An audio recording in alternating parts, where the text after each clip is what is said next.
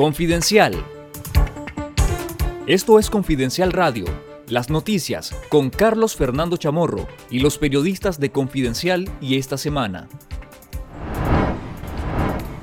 Médicos independientes aseguraron a Confidencial que el Ministerio de Salud flexibilizó las medidas relacionadas a los entierros de los fallecidos por la COVID-19, que incluso son llamados entierros express.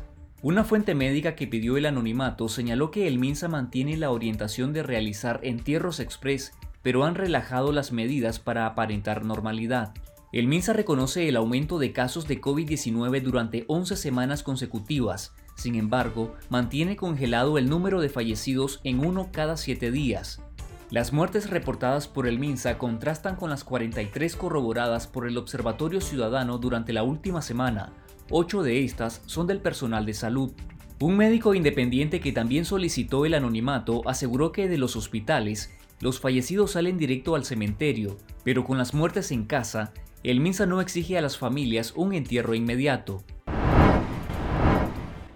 Más de 20 periodistas se han exiliado en las últimas semanas para preservar su libertad y poder seguir informando.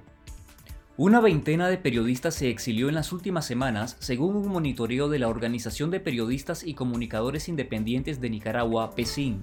Un reporte de la Sociedad Interamericana de Prensa señala que la criminalización de la labor periodística en Nicaragua es un intento de imponer un apagón informativo. Julio López, periodista de Onda Local, David Quintana de Boletín Ecológico y Sergio Marín de la Mesa Redonda son tres comunicadores obligados a salir del país en días recientes para preservar su libertad. Escuchemos al director de Boletín Ecológico, David Quintana. no tiene sentido estar encarcelado y, creo de que la población nicaragüense necesita a sus periodistas independientes en libertad para seguir informando. También habló sobre la represión y el exilio el periodista Julio López.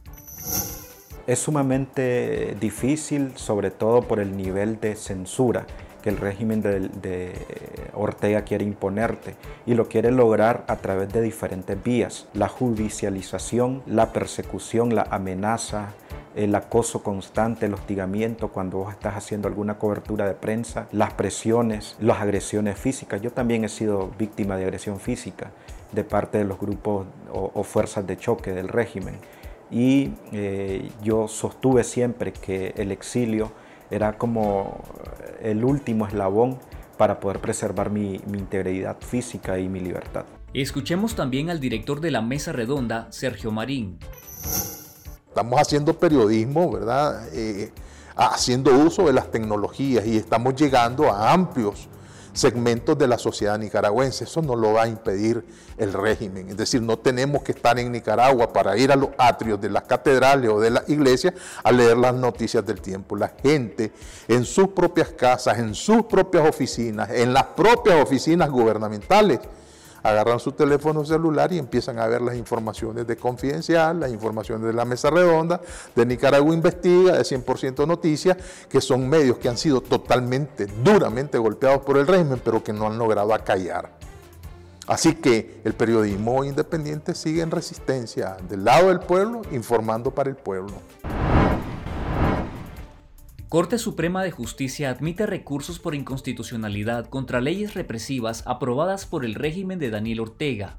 La Corte Suprema de Justicia admitió los recursos por inconstitucionalidad interpuestos por la Organización Defensores del Pueblo contra la Ley de Ciberdelitos, la Ley de Regulación de Agentes Extranjeros y la Ley de Defensa de los Derechos del Pueblo a la Independencia, Soberanía y Autodeterminación para la Paz. El miembro de Defensores del Pueblo, el abogado José Antonio López, explicó al diario La Prensa que recibieron tres cédulas judiciales de notificación del Poder Judicial, una por cada recurso. En las notificaciones el Poder Judicial le pide al presidente de la Asamblea Nacional, el diputado sandinista Gustavo Porras, y al presidente de la República, Daniel Ortega, presentar informes sobre estas leyes en un periodo de 20 días. En nuestro canal de YouTube Confidencial Nica, le invitamos a ver la entrevista con el director del medio independiente cubano El Estornudo, Carlos Álvarez, sobre las inéditas protestas cívicas que vive Cuba.